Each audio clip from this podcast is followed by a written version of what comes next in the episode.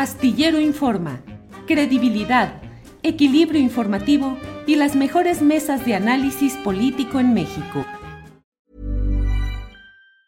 Hey, it's Ryan Reynolds and I'm here with Keith, co-star of my upcoming film If, only in theaters May 17th. Do you want to tell people the big news?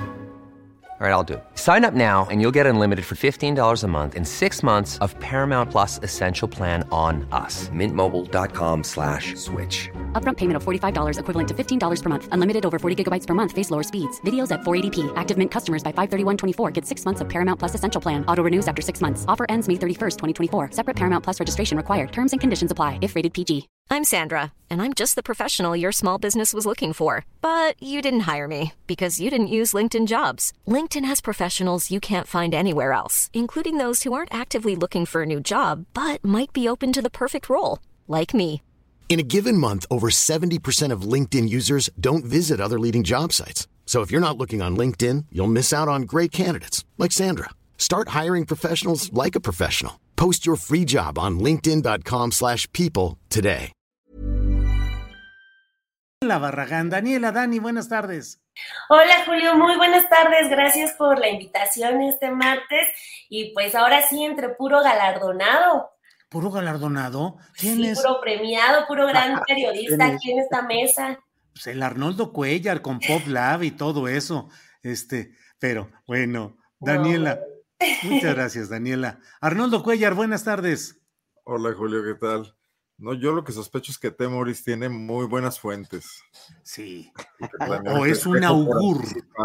Sí, Sí, es, es profeta, es augur.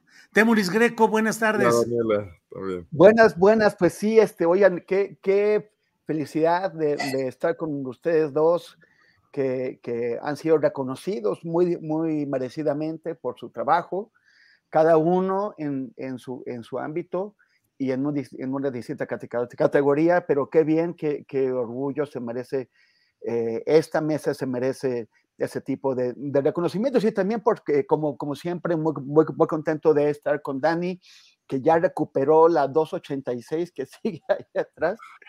Qué bien. Sí, ahí está. Se descompuso, el- se descompuso mi aro, entonces tengo acá atrás, ustedes no ven un caos, pero ya volteé la máquina, ya, ya me veo, ya tengo el- Excelente. Muy bien. Bueno, Arnoldo Cuellar, pues usted que es aquí el premiado, ¿qué le parece si empieza usted a... des- Lo que pasa es que nos reunimos el otro día ahí en este lugar, el, un lugar, un antro De de, mala muerte. intelectualidad de la colonia Roma y no sabíamos que iban a estar los premios con Arnoldo Cuellar, con quien me la pasé platicando mucho rato, eh, en, esa, en ese jueves y al otro día resultaron los tales premios de periodismo. Pero bueno, Arnoldo Cuellar... Fue el duende de las redacciones el que pasó ahí la Fue el duende de las Bueno, redacciones. y, y el poder de convocatoria de Temoris, eh, que tenía una mesa ahí como, digo, creo que éramos más de 12, parecíamos la, espero que no sea la última cena, ¿no? Oye, Daniela, una mesa buena y bueno, yo nada más pensé cómo habrán amanecido al siguiente día. Pues imagínate, no, bien, bien, bien, todos, todos muy, muy sobrios y muy correctos. Pero además, cuando vi a Arnoldo Cuellar, le dije, ay, estás muy grandote, porque mide como 1,92. Desde entonces le hablo de usted y con mucho respeto, Daniela, porque si no, imagínate, todo el rato tuve que estar platicando con él hacia arriba, hacia las alturas, y eso que tengo un cuñado que mide también 1,92, 1,93, Guillermo Guerrero en San Luis Potosí, así es que bueno, pero muy alto, Arno. Y yo que ¿Eh? pensé que era por nuestras canas, Temoris, que nos trataban Sí, con ¿verdad? No. También, también. sí. Arnoldo, ¿cómo has visto? ¿Cómo ha- ¿Qué opinas sobre el tema obligado que es el de la marcha dominical López Obrador? Tanto la marcha en sí, sus consecuencias, las reacciones que ha habido. Arnoldo, por favor. Pues mira, está más que comentado el tema de todas las formas posibles, con, con todos los prejuicios habidos y por haber, y con toda la inteligencia y sagacidad también de muy buenos analistas y columnistas. Yo creo, me voy un poco al fondo del asunto, no, no quisiera perderme en el tema. Eh, yo creo que estamos entrando a una fase aguda de atrincheramiento. Yo no la llamo polarización, porque eh, la polarización es natural y sustancial a un país con la desigualdad que tiene México. Si nos habían logrado engatusar por décadas, dándole un sentido de unidad y quizás utilizando hasta el fútbol y las... eh, las arandajas de Televisa y todo esto para tratar de mostrarnos como un país con una identidad, identidad que le sirve a los poderosos, no, no, no a la enorme masa de gente que ha sido perjudicada por el tipo de desarrollo y el tipo de desequilibrios políticos con los que este país se ha gobernado. Eh, bueno, soy pues cayó y, la polarización no es el resultado de eso, es, es, parte de ese tema, ¿no? Es más bien un, cobrar conciencia. Eh, pero, el, pero el tema sí, hay, eh, sí da para un atrincheramiento de las posiciones entre quienes tienen visiones encontradas de país que ya no son tan plurales, que se han ido decantando por el efecto de, la confrontación y quizás por ciertas, ¿cómo le podríamos llamar? Fuerzas centrípetas que se dan en torno a los movimientos eh, masivos, unos con, y a, los medios de comunicación como grandes, eh, ahora sí que augures, tú dijiste la palabra aplicada a otro contexto, de visiones, ¿no? Pero esto eh, permite eh, que vayamos a, una, a un debate que va a ser sobre todo el escenario del 2024, donde está ausente la posibilidad, uno, de tener una, una auténtica eh, revisión de los problemas que tenemos, ¿no? Y de los problemas que, que, parten de esa desigualdad y que parten de todo lo que da origen a esa confrontación y que sí tendrían que tener un mínimo punto de encuentro, porque yo creo que somos de alguna manera una entidad territorial, un país conformado por regiones con problemáticas comunes, con una eh, historia política que nos da una, una conformación, una identidad eh, mínima, pero que nos permite construir algo hacia el futuro. Esto no está acabado de ninguna manera. Y todo eso va a quedar subsumido por esta cuestión en torno a un hombre que, que ha logrado, por un lado, la hazaña de aglutinar a, masas en este país, dándoles un hálito de esperanza, que estaba la gente necesitada de eso y que lo había buscado ya en otras ocasiones sin que se lograra este fenómeno. Y por otro lado, quienes equivocadamente, sin hacer el diagnóstico de por qué ocurrió este fenómeno, están centralizando en este individuo que es Andrés Manuel López Obrador eh, todas sus fobias y, y, todos sus objetivos políticos de, de desgaste, ¿no? Entonces vamos a entrar en un asunto que, a lo mejor han vivido otras sociedades. También Temoris quizás nos pudiera decir mucho de esto, de, estos líderes carismáticos, ¿no? Que logran centrar el debate en torno a ellos mismos y que diluyen todo lo demás, que estará ahí esperándonos cuando salgamos de esta confrontación, porque pues, esto no va a resolver absolutamente nada. El presidente está afrontando con mucha superficialidad muchos de estos problemas y generando este discurso político eh, hábil donde, donde obvia lo que no le conviene y, magnifica lo que, lo que le habla a su base, que además es amplia, es muy amplia, y enfrente están en, lo mismo, ¿no? Entonces eso es lo que veo derivado de esto. Eh, entramos en esta, en esta dinámica que yo creo que no va allá a terminar por los dos años que vienen. Gracias, Arnoldo. Daniela Barragán, ¿cuál es tu impresión? ¿Qué viste? ¿Qué conociste? ¿Qué, ¿Cuál es eh, tu lectura de lo pasado este domingo?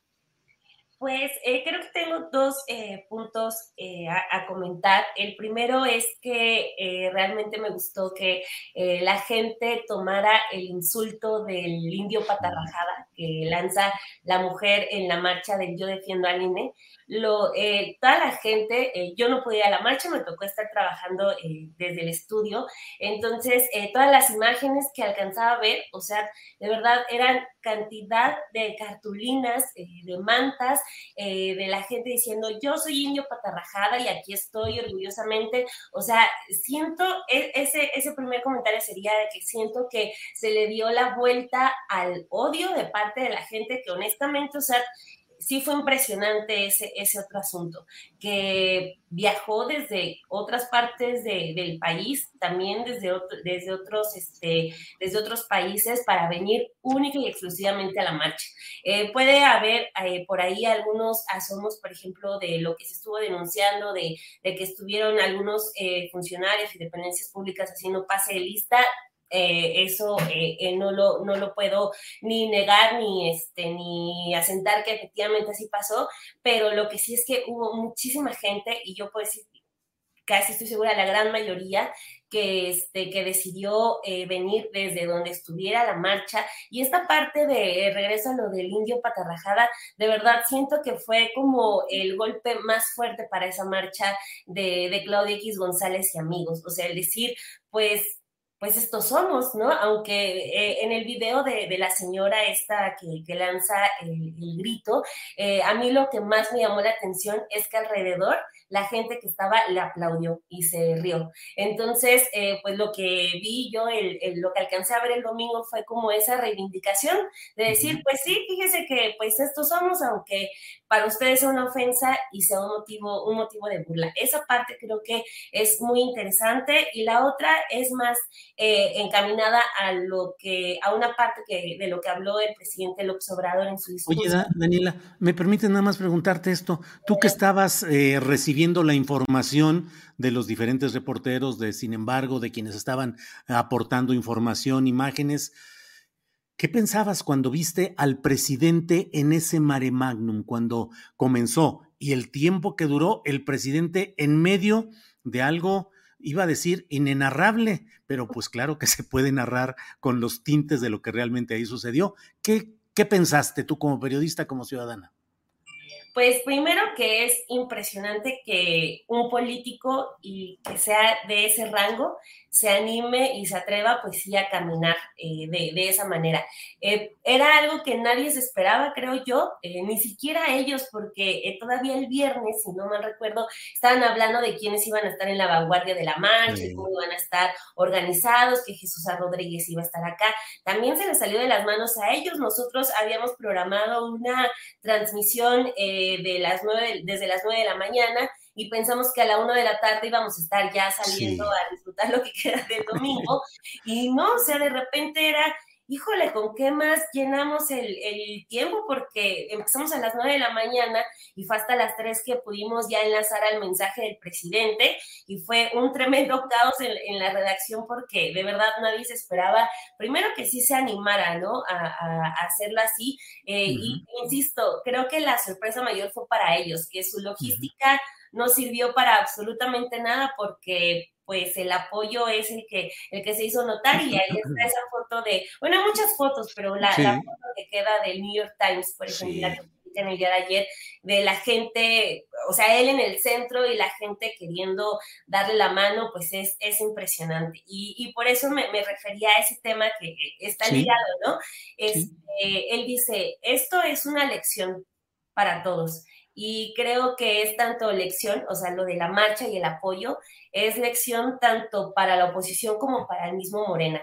Eh, por un lado, creo que la oposición eh, y eh, que, o sea, y refiriéndome en concreto a la marcha del INE, estaban muy contentos, se sintieron muy empoderados luego de salir a marchar, al ser, como se dijo, una parte de la sociedad que no está acostumbrada a marchar este, pues estaban muy emocionados, muy contentos, empoderados, pero pues ahí tienen el anuncio de que una marcha no soluciona absolutamente nada.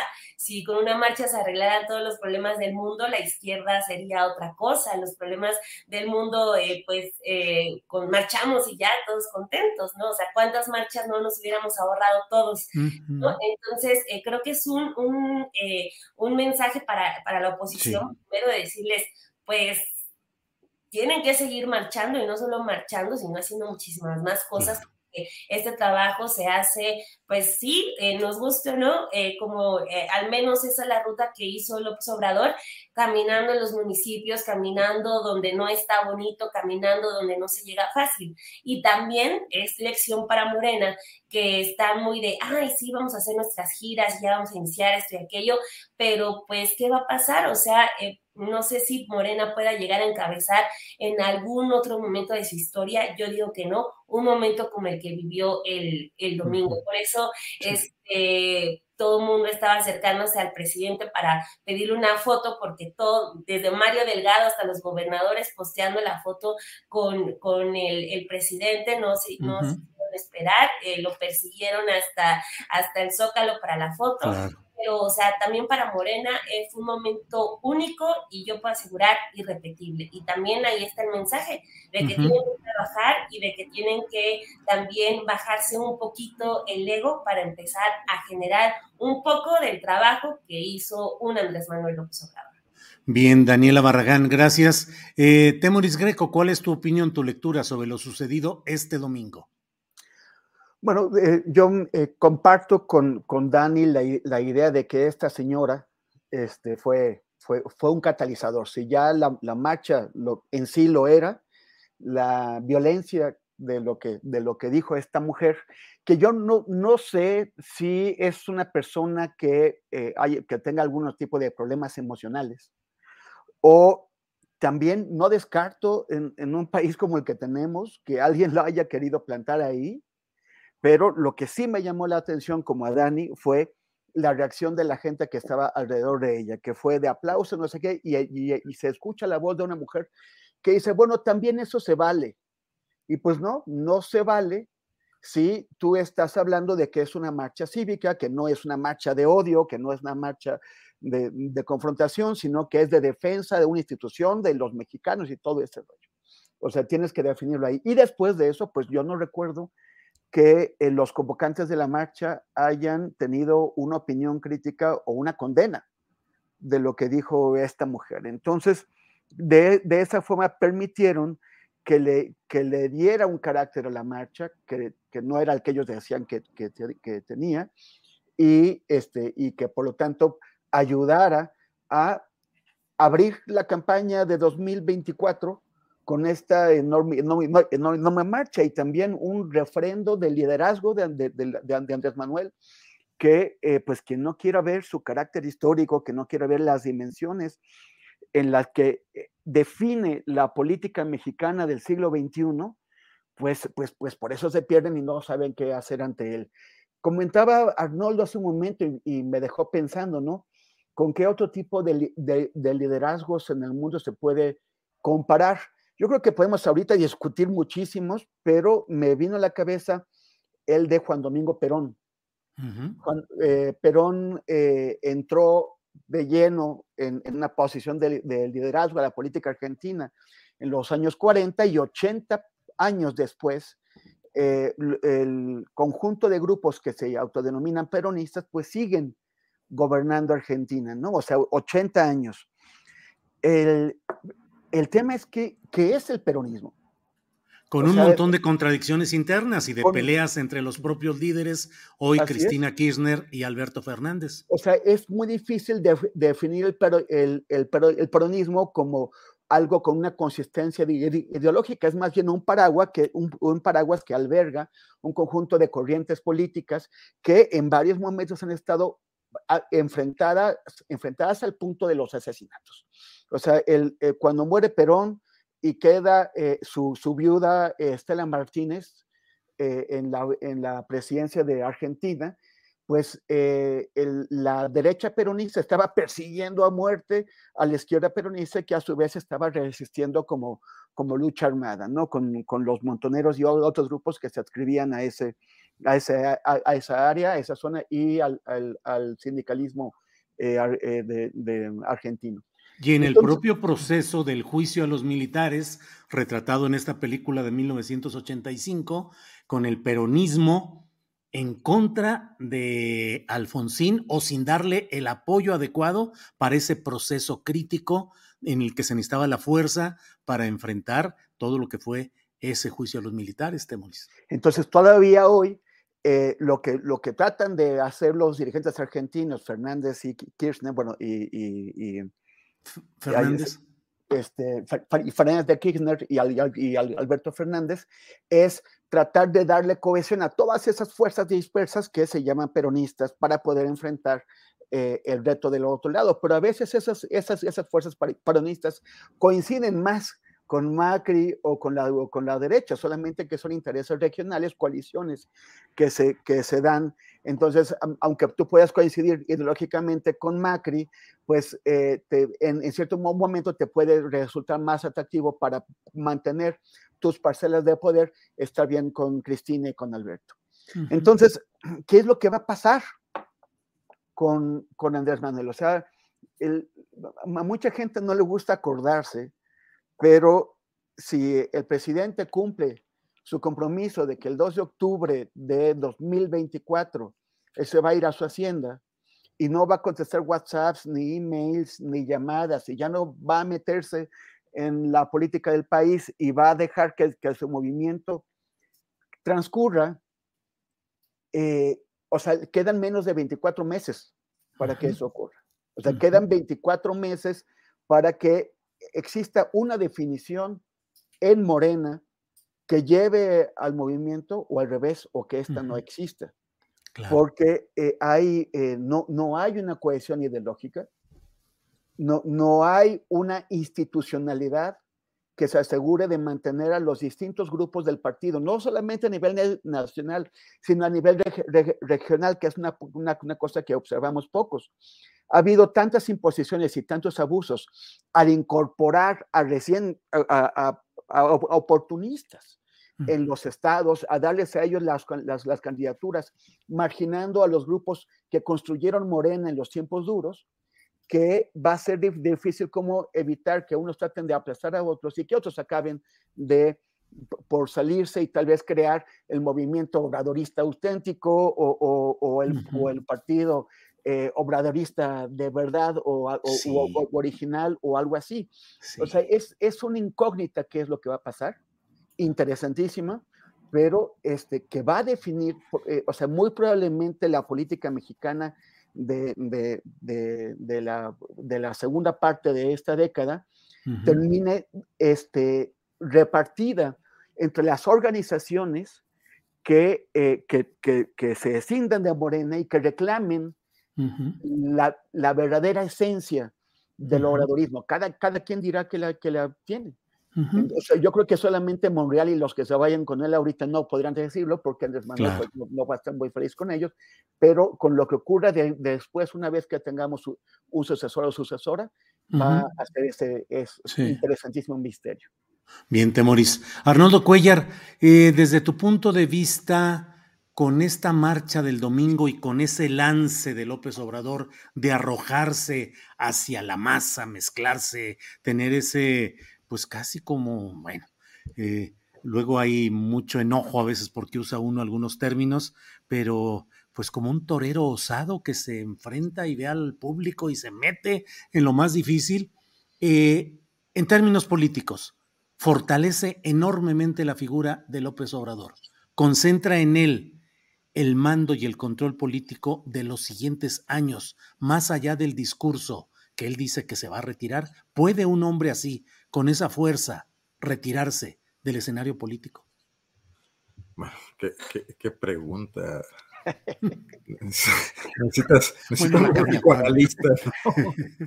Pero mira, yo sí veo que esta determinación de López Obrador, no extraída de las masas que lo acompañaron, porque más bien fue anterior, es anterior.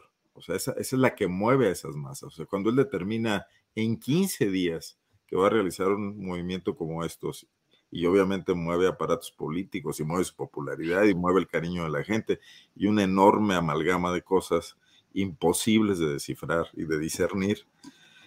Eh, lo que yo veo es que eh, a López Obrador se le va a complicar mucho quedar satisfecho con su decisión de sucesor. A ver, ¿qué le está dejando a su sucesor? Esta posibilidad de, plantearse abrir el diálogo que López Obrador ha roto con otras fuerzas políticas, recuperar la posibilidad de negociar, él lo va a ver como una traición, como ya lo vio en Montreal, ¿no? Constantemente habla de no afligirse. Cada vez que le renuncia a alguien de su gabinete, se echa para adelante, aunque tenga que sacar al chofer de la combi con la que se mueve en las giras y hacerlo secretario de algo, ¿no? E, e, es, es, una fuerza eh, política terrible y esas fuerzas políticas a menudo no heredan más que una enorme confusión a la hora de su sucesión. Lo acaba de mencionar Temoris con, con el, caso de Perón, que yo sabía que iba a responder a la provocación muy bien como lo hizo, ¿no? y, me parece que sí es un modelo que, bueno, cada realidad es distinta y todo, pero que ahí hay un antecedente, ¿no?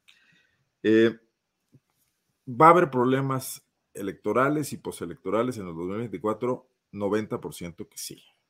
ahorita podemos poner un anuncio de casa de apuestas aquí, de esos que salen todos los días en la fútbol. Caliente astillado. y, esas cosas que nos están llevando a la ludopatía. ¿Por qué? Porque de un lado le va a meter mano al INE, poquita, mucha, lo que sea, con plan B o con plan C. Y por el otro lado, el INE está con sus opositores. O sea, lo único que ha unido a todas las fuerzas políticas contrarias a López Obradorismo para hacer algo medianamente rescatable en términos de, éxito político ha sido la defensa del INE, la defensa del árbitro. Imagínate una cancha donde 11 futbolistas, para ponernos a tono, están cuidando al árbitro de que el otro equipo no, no le gritó ni ni nada. Pues ¿para dónde se va, a jalar ese árbitro? Está cantado el conflicto. Es la debilitadísima oposición más los empresarios cuasi histéricos y el árbitro contra un movimiento de masas. ¿Qué podemos esperar de ahí? Diálogo, conciliación, mesas, eh, un tercero en discordia como Monreal diciendo, a ver, espérense, cálmense todos. No, o sea, el choque es inevitable. Y nuestra frágil institucionalidad, porque pese a que el INE, presuma, el INE presuma de que ha sacado adelante tres, cuatro elecciones, sí son cuatro, ¿verdad? Eh, incluyendo la de Cedillo, no la de Cedillo todavía no, es Fox, Calderón, Peña Nieto y, López Obrador. Eh, tampoco ha sido con una gran solvencia, siempre han quedado cuestionamientos, sobre todo por lo que aquí hemos dicho mucho, el financiamiento. Y si esta vez eso no está resuelto, porque evidentemente no está resuelto, y porque evidentemente todo mundo va a aportar recursos para que su tren salga adelante, de un lado la iniciativa privada, los partidos que tienen posiciones en el gobierno todavía, del otro lado los veintitantos gobernadores de Morena, que seguramente muchos de ellos provenientes del PRI. Por eso lo, lo, que dice Dani de que en la marcha pudo haber este tipo de maniobras priistas, pues claro, pues el, el López Obradorismo está hoy invadido por el priismo, ¿no?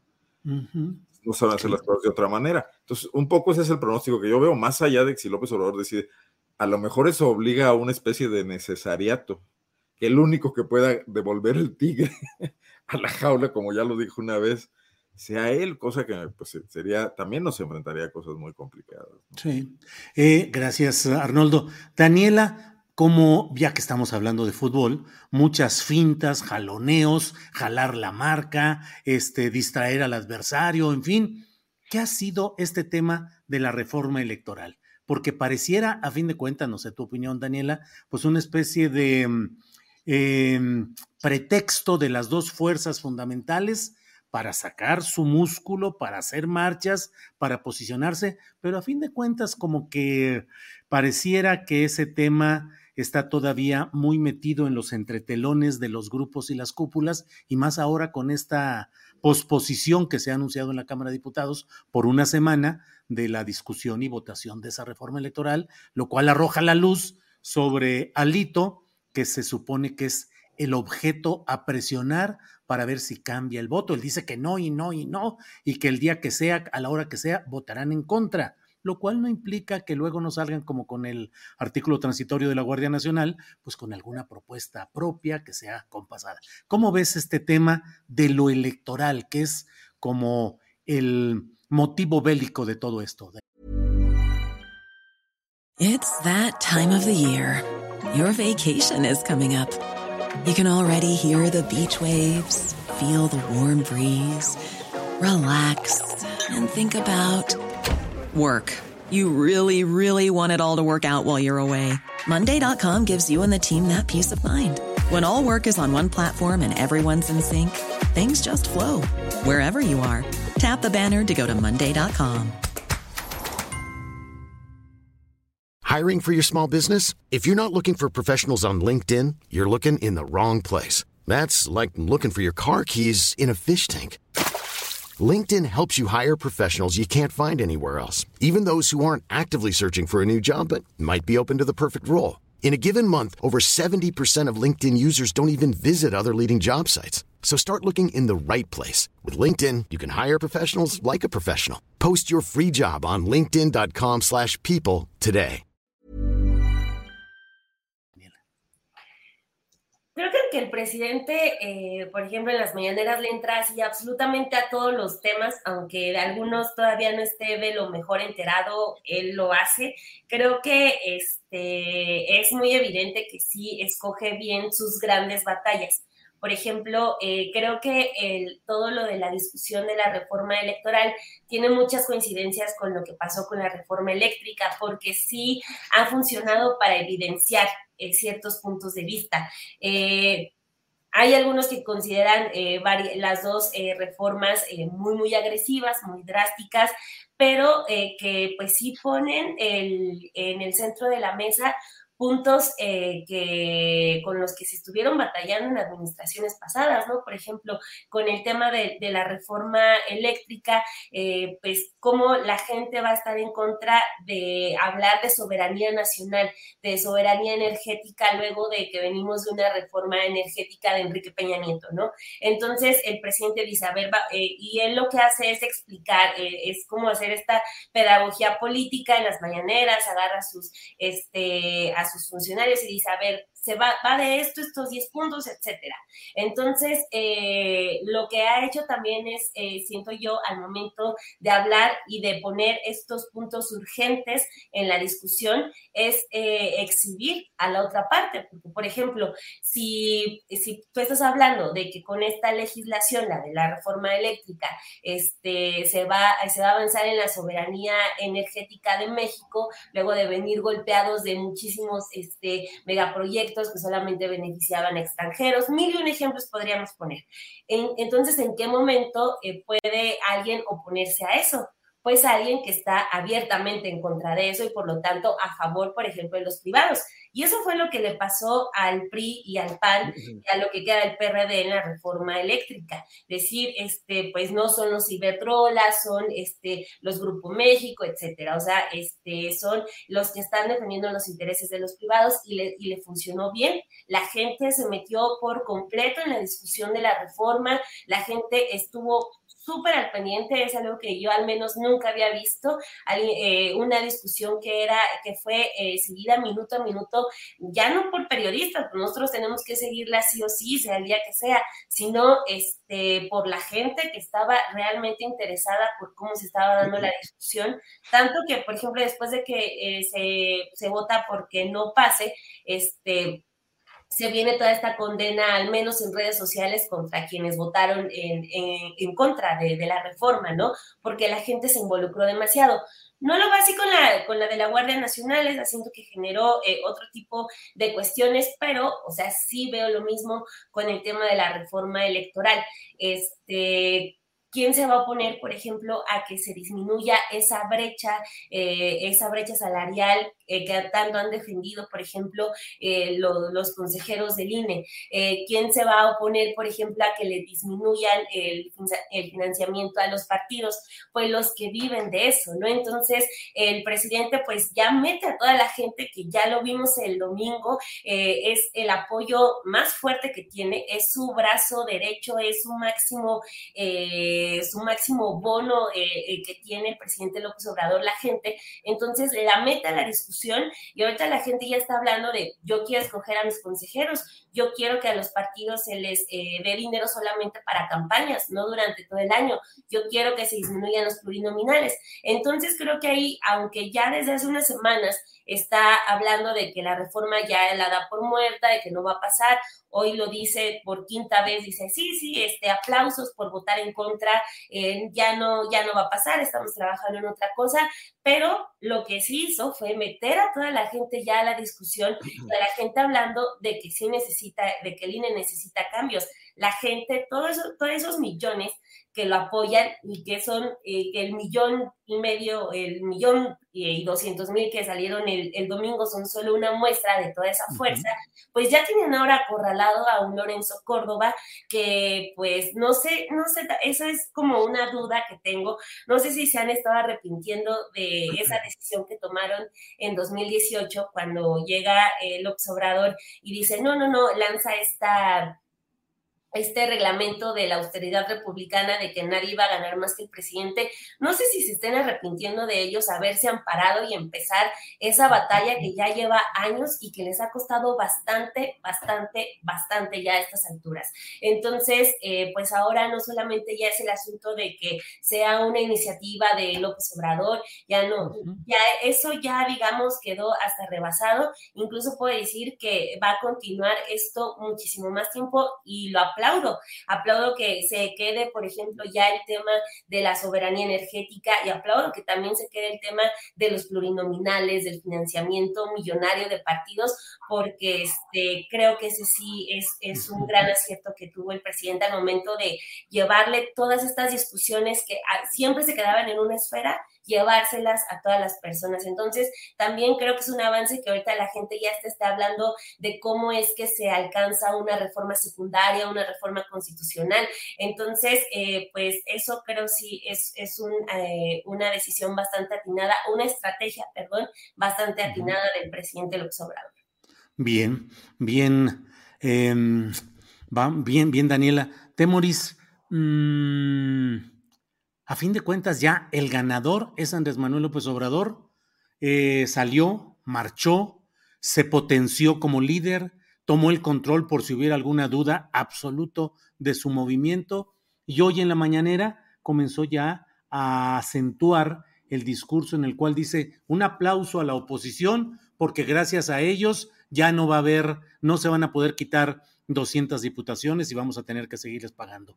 A un aplauso porque no vamos a poder reducir el financiamiento para los partidos políticos. Un aplauso por todo, es decir, el presidente va a volcar la responsabilidad de todo esto en la oposición y creo que eso lo van a seguir diciendo a lo largo de aquí en toda esta campaña preelectoral y en la electoral y además cualquier incidente o problema que haya en ese marco electoral, pues el presidente y Morena podrán decir, pues ya bien, ya ven, nosotros queríamos cambiarlo y ustedes no nos dejaron.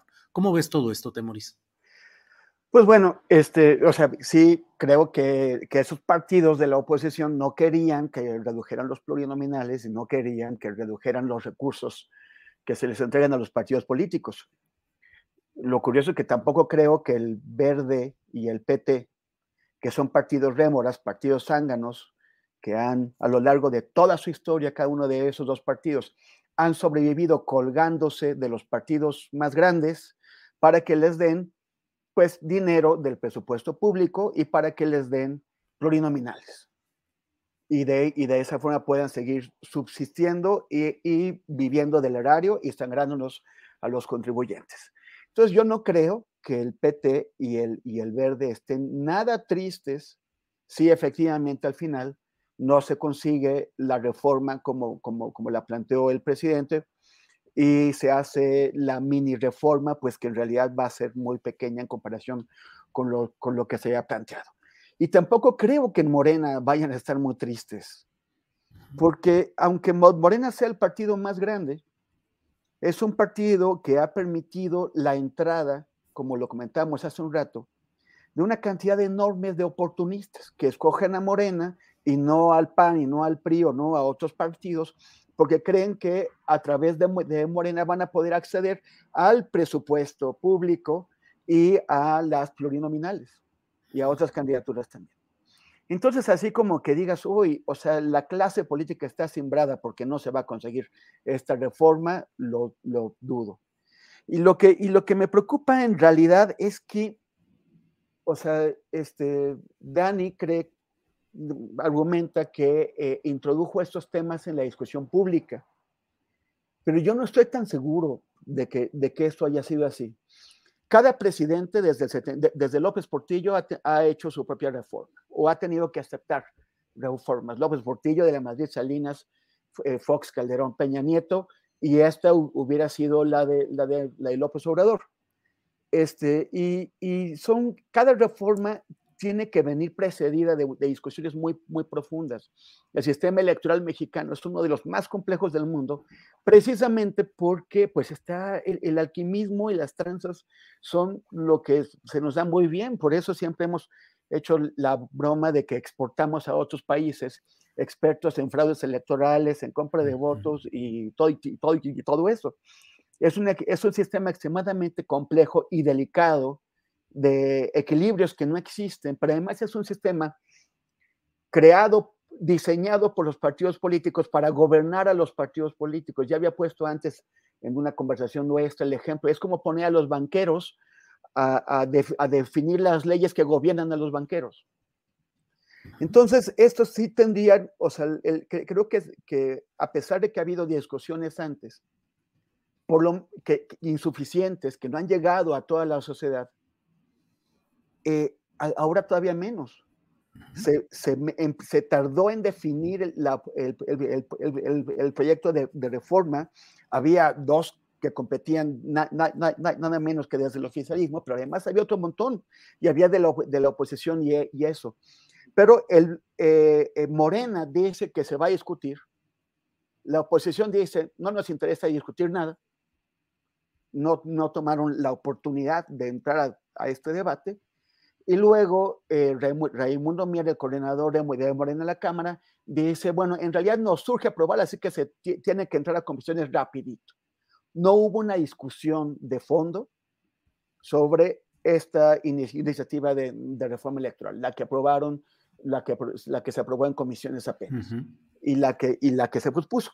Sabemos que Alito este, ahora dice que no, como dices tú, pues igual de acuerdo sale con una supuesta propuesta propia, no lo sabemos, pero el caso es que este tipo de reformas de fondo necesitan tener un debate público amplio, abierto, en el que, en, el que se permita que todo el mundo, todos aquellos que tengan algo que decir, lo puedan decir y ser escuchados. Y, no, a mí me parece que ni desde el gobierno ni desde la oposición realmente se abrió espacio para este debate. Bien, Temoris. Eh, son las 2 de la tarde con 42 minutos. Se nos ha ido el tiempo en todo esto, que es natural. ¿Querías decir algo, Arnoldo? Sobre el mismo tema electoral.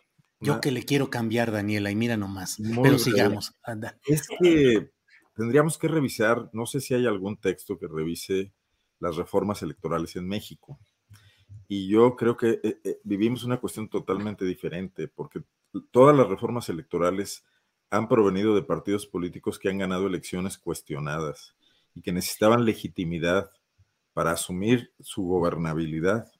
Y una, una carta de negociación fue abrir más espacios, que ahí fue donde los partidos políticos se apoderaron de la conducción. No ocurrió con Waldenberg, porque todavía era un estado fuerte, el PRIST en ese momento, que todavía pudo meter mano con intelectuales de alguna manera orgánicos, pero después no, después ya fueron los Beltrones, los Elvesteres, e, etcétera, los eh, Germán Martínez, que lo ha dicho, ¿no? Quienes le metieron mano a esto y crearon ese adefesio, ese monstruo que es el INE, con estados necesitados de legitimidad, políticos, presidentes eh, que, no les importaba ya ceder lo que pasaba, porque la elección que venía ya no era la de ellos. Y esta es la primera ocasión en que un presidente que gana una elección, sin duda alguna, con una gran fuerza política, se plantea transformar al INE sin necesidad de legitimidad, porque la tiene de sobra. Se tarda mucho, lo hace en la segunda parte del sexenio y lo hace después de haberse confrontado terriblemente. Y yo creo que más bien la necesidad surge y se apresura por la, las derrotas electorales que tuvo en la Ciudad de México en, la elección pasada, en el 21. No hubiera ocurrido si, la transformación de línea ocurre antes y si se aplica un mínimo de, negociación política a una oposición totalmente descabezada. Eh, creo que ahí las cosas hubieran cambiado mucho, ¿no? Entonces sí creo que hay un matiz distinto a, este, a estas reformas de las que hablaba Temoris, de que cada presidente hace la suya, las ha hecho por diferentes cuestiones, ¿no?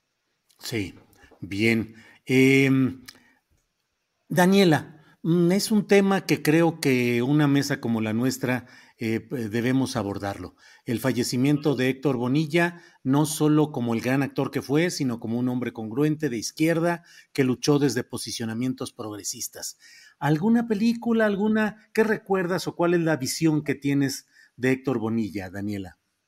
Ay, pues claro que la primera que me acuerdo es la de Rojo Amanecer, esa eh, película que yo apenas que creo que murió el guionista hace poco o el director o, los dos, creo, este, apenas eh, cuando fue su fallecimiento, este, estaba comentando que creo que a nadie de nosotros se le olvida la primera vez que vio este Rojo Amanecer. Es eh, traumante ese momento, yo la vi muy, muy pequeña, fue así como, ¿qué es eso? Y, Héctor Bonilla, que es el papá de los muchachos, pues hace, hace un papel impresionante y creo que sí, él eh, representa junto con, con, muchos otros, por ejemplo, eh, también María Rojo, que está también en la película esta de Rojo Amanecer, toda esta generación de actores mexicanos muy de izquierda, ¿no? muy progresistas, está Arcelia Ramírez, Jesús Ochoa, que ahorita está ya muy, muy con, con el presidente López Obrador, pero este, los Bichir también, por ejemplo, que están eh, siempre, eh, siempre han estado con, con, las mejores causas, ¿no? Eh, Damián Alcázar, etcétera, pero sí Héctor Bonilla creo que era uno, uno de los grandes y pues más allá de que también acompañó mucho al presidente López Obrador, creo que en general, como decía, siempre son como eh, de, las, de las causas justas estaban ellos. Y siempre eh, antes, mucho antes de que tuviéramos ya redes sociales y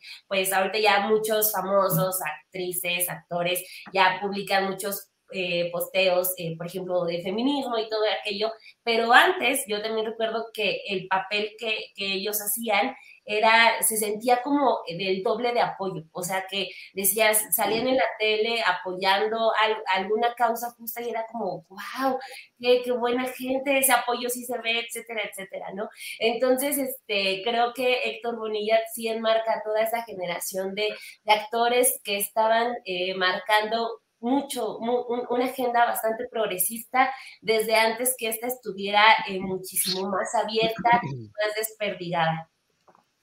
Bien, Daniela, gracias. Eh, Temoris Greco, eh, ¿qué opinas? ¿Cuál es tu visión? ¿Qué nos deja que se vivió con Héctor Bonilla, Temoris? Bueno, sí, sobre nada más para, para complementar lo que, lo, que, lo que decía Dani. Jorge Fons, el director, y, y Javier Robles, que además Javier Robles nos dejó un muy buen documental sobre Ayotzinapa, que se llama Ayotzinapa Crónica de un, de un crimen de, de Estado, que fue de los, eh, a mí me parece que el segundo que se hizo sobre el tema Ayotzinapa y el primero que lo abordó en su dimensión política. Entonces, este, eh, entre una la, larguísima trayectoria tanto de Javier Robles como de Jorge Fons. Este, a, mí me, sí, también me, me, yo conocí a, a, Héctor Bonilla porque, uy, desde hace muchísimos años, cuando era chavillo, entré a un grupo que se llamaba Comunicadores por la Democracia con, con María Victoria Llamas y, y, Héctor era, era uno de los integrantes, ya pues muy, siempre muy amable.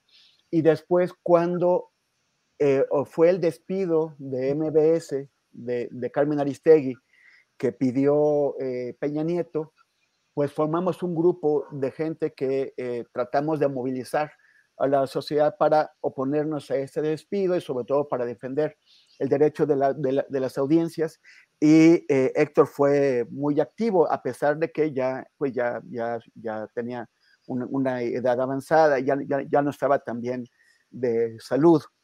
Y, y, pues bueno, este, es un hombre que siempre fue muy comprometido. Hay que recordar que Rojo Amanecer fue, eh, em, fue, fue, fue estrenada, fue la, la, primera ocasión en que el tema de la participación del ejército en la matanza del 68 se trató abiertamente, se, se trató a nivel masivo. Entonces, siempre estos temas podían quedar para ciertas publicaciones que, que, circulaban pues en el nicho, para las discusiones en las universidades, pero no se permitía que llegaran al público a nivel más, más masivo. Antes había tres, tres tabús, no tres cosas que no se podían tocar, que era el presidente, eh, eh, el ejército y la, y la, Virgen de Guadalupe. Ahora podemos meternos con el presidente y con el ejército, con la, Virgen, con la Virgencita todavía no pero, pero, pero bueno, pero el, el, caso es que fue, o sea, el, rompimiento de estos tabúes la, fue e, el, el, el, esfuerzo de mucha gente que de manera, eh, o sea, que cada quien en su, en su trinchera fue tomando riesgos, riesgos importantes.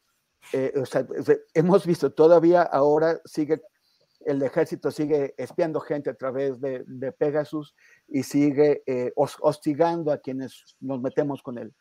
Pero, pero era, una cosa es en 2022 y otra cosa era en los años 80. Entonces a mí me parece que también hay que reconocerles a todos ellos, a Fons, a, Bonilla, a Javier Robles y, a, quienes, a, María Rojo, a quienes estuvieron en ese, en ese proyecto, a los, a los Bichir, que también mencionó eh, Dani ahorita. O sea, mucha gente que poco a poco fue enfrentando y, erosionando y, demoliendo el sistema para que hoy todos podamos eh, hablar de, eso.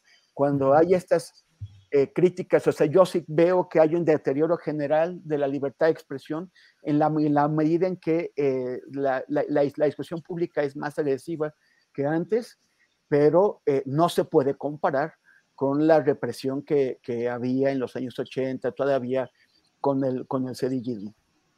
Bien, Temoris. Mm, por favor, eh, Arnoldo Cuellar, tu impresión sobre el trabajo teatral, cinematográfico y político y cívico de Héctor Bonilla, Arnoldo. Pues yo fiel a mi costumbre me voy a balconear, ¿eh? a ver, viene. La primera película que yo vi de Héctor Bonilla a mediados de los 70 fue El Cambio. Mm un par de jóvenes ecologistas prófugos de la Ciudad de México, que eran él y Sergio Jiménez, llegan a una playa, entiendo que en Veracruz, a construir ahí una especie de, oasis y, encuentran que está contaminada y entonces empiezan ahí un activismo. Era un ecologismo muy temprano. Digo, en el mundo ya había manifestaciones, pero al respecto pero en México no muchas. Creo que no trascendió mayormente la película. Digo, a mí, me, a mí me gustó mucho, se me hizo algo totalmente diferente. Debe ser de 1974, 75. Apareció Ofelia Medina también. Y, fue una revelación este joven actor desparpajado. No sé, a, partir de ahí lo seguí y bueno, pues ya todo lo demás que han dicho mis compañeros. Pero, seguro, pero seguro ya la viste cuando ya ya estabas grande, ya no, no, no, no la has visto en su estreno. no, ya remasterizada incluso, ya clásica. Fui al cine Guanajuato antes de que se estilaran estas salas para 50 gente, en un galerón enorme donde de repente corrían las ratas por entre las butacas. O sea que no me cuenten, sí la vi en esas épocas, escapándome de clases, por cierto. Bien, Bien Gracias, Arnoldo. Nos queda espacio para un postrecito de dos, tres minutos cada cual. Eh, Daniela, lo que quieras agregar a esta muy variada, agradable, profunda mesa de periodismo. Daniela, por favor. Pues les va una nota que vamos a tener en la noche porque eh, Laida Sansores otra ah, vez hizo un anuncio y dice que el invitado de su peculiar programa del martes del jaguar. Mm, eso va a estar bueno. X González. Así, efectivamente va a estar bueno y creo que en esta ocasión sí me voy a aventar en vivo el martes del jaguar, porque siempre lo va hasta la mañana, el siguiente día, pero creo que hoy sí me sumo en vivo. Sí, eh, pues es que Daniela, eh, como que ahí hay una eh, jefatura de producción de este programa de Martes del Jaguar, que a veces como que se cae y al otro programa tienen este tipo de, pues de sucesos que además generan mucho ruido en cuanto a que se denuncia y se dice, bueno, es eh, espionaje, es el uso del poder político para atacar a opositores, pero bueno, la verdad es que de que jala auditorio, lo jala, Daniela. De que hay nota, hay nota. ¿Va a ser una grabación, una entrevista? ¿Qué va a pasar ahí? Pues quién sabe, quién sabe. ¿Quién sabe? Solamente lanza el tweet y ya está su programa de la noche. Pero pues sí, va, va a estar bueno hoy, al menos interesante ver. Yo hago las videocharlas astilladas a las nueve de la noche normalmente, pero los martes cuando estoy hablando, hay gente que me va informando por el chat, acaba de decir esto y ahora dio a conocer esto. Y digo, bueno, pues ya mejor váyanse al otro, vámonos todos y ya bajamos la cortina y vámonos al changarro. Temuris, postrecito, por favor. Oye, pues este, el, segundo encuentro nacional de periodistas, este, vamos, vamos a tener este jueves y viernes en la Facultad de Ciencias Políticas de la UNAM, en CEU, el segundo encuentro nacional de periodistas. Eh, tal vez alguien se puede imaginar que cuando hablamos de encuentro de periodistas, pues va a ser otro cobadongazo, pero no, para nada. Es este, son, son, estos encuentros, que es el segundo, eh, son eh, originados a partir de la compleja situación que vive el periodismo eh, desde la violencia, los asesinatos de, periodistas. De hecho, el, primero que se produjo en Chiapas fue a raíz de la, del asesinato de Freddy López Arevalo. Y, y, este es el segundo. Eh, se, van a discutir eh, temas que, que, que, preocupan al periodismo, problemas que se están agudizando. Y uno de ellos es el tema de cómo hacer periodismo crítico cuando los actores políticos están cada vez exigiendo más incondicional, o sea, apoyo incondicional para esos actores políticos de todos los colores y de todos los bandos y, y, ataques eh, eh, fuertes contra, eh, despiadados contra sus rivales. O sea, cuando, cuando aquí no hay una cuestión de, de, de matices si no estás 100%, si no te perciben como 100% de un lado, entonces seguro estás trabajando para los otros. Y, entonces esos no son las condiciones en las que el periodismo crítico puede funcionar y puede eh, eh, em, ser mejor recibido. Y sin embargo, se sigue haciendo, lo, seguimos haciendo. De hecho, eh, los, los trabajos por los que Arnoldo y su equipo de PopLab y tú eh, con, tu columna de, de, Astillero Informa, eh, han, han, sido premiados con el Premio Nacional de Periodismo, son trabajos de periodismo crítico que no necesariamente fueron bien, bien recibidos por los distintos sectores políticos. Entonces, eh, se sigue haciendo, se sigue haciendo este esfuerzo, se, se tiene que, que, seguir haciendo. La pregunta en esta mesa que me toca a mí moderar es cómo hacerlo, cómo navegar la, polarización. Y en la, en la, mesa, o sea, como, como digo, es jueves y viernes en la, la, Facultad de Ciencias Políticas. En el caso de mi mesa, la que yo modero, este, están, eh, tengo tres excelentes periodistas muy buenas, Dayanira Morán, eh, eh, Luisa Cantú y, este, y, e Ingrid Urgelles. Entonces, ellas van a hablar sobre este tema es el viernes a las 10 de la mañana en el auditorio Pablo González Casanova. Va a estar buenísimo y les invito a ver en mi muro, este, puse el, programa completo de lo que va a, de, lo que se va a discutir este jueves y este viernes. Me parece muy importante, en particular para periodistas, para estudiantes de periodismo, para académicos interesados en los fenómenos de comunicación que estamos viviendo en estas alturas del siglo XXI. Bien, Temoris. Eh, Arnoldo Cuellar, eh, por edad, por ser el más joven de esta mesa después de Daniela, por altura, no solo física, sino también intelectual, le toca cerrar esta mesa de periodismo con el postrecito que usted desee. Mira, me entero en el chat de que la película El Cambio, que es de 1971, está en el canal de la Filmoteca de UNAM en YouTube y el director es ah. Alfredo Joskowicz. Y yo me entero por acá que un coproductor de Rojo Amanecer eh, fue el actor Valentín Trujillo. Pues bueno. ¿A poco? Pues eso es lo que estoy viendo ahí. Y que además, según lo que dice Wikipedia, eh, además eh, es, fue, aportó dinero, que él aportó dinero para poder salir adelante. Y en los créditos ya los vi y sí está como coproductor. Valentín Trujillo, pues sí. Pues también alguien, un actor que aunque provenga de otro tipo de pelis, se atreve a dar el paso, ¿no? Se atreve a comprometerse. No me lo imaginaba realmente, pero bueno, es ignorancia mía, no, pero Valentín Trujillo. Eh, Arnoldo. Bueno, es Norma Villar la que puso este comentario que le agradezco mucho.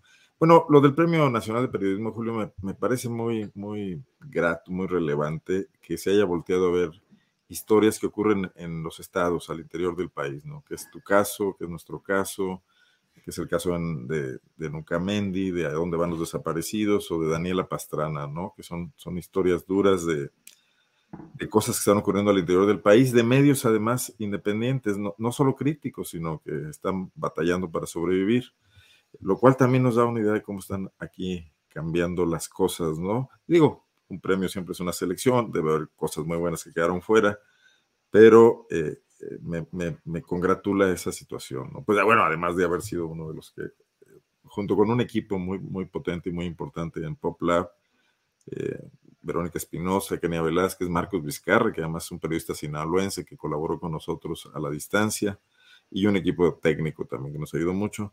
Entonces yo no, no, no quiero dejar de mencionar eso y agradecer además este, todas las eh, muestras de, cariño que he recibido desde el viernes, que venía yo en camión por la carretera y venían ahí entrando muchos mensajes por el WhatsApp.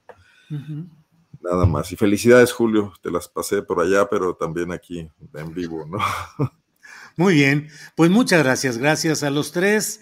Eh, gracias, Daniela Barragán, y buenas tardes. Muchísimas gracias, Julio, eh, por la invitación. También Adriana y un abrazo y un placer siempre, Temoris Arnoldo. Y sí, muchas felicidades por sus premios más que merecidos. Gracias, Temoris. Temoris, buenas tardes. Gracias y bueno, además de invitar a que lo sigan a ustedes, a, Dani y, a, Pop Lab, este, bueno, también en mi, en mi caso estoy en eh, arroba temoris en Instagram y en Twitter y como facebook.com diagonal Temoris en Facebook, obviamente.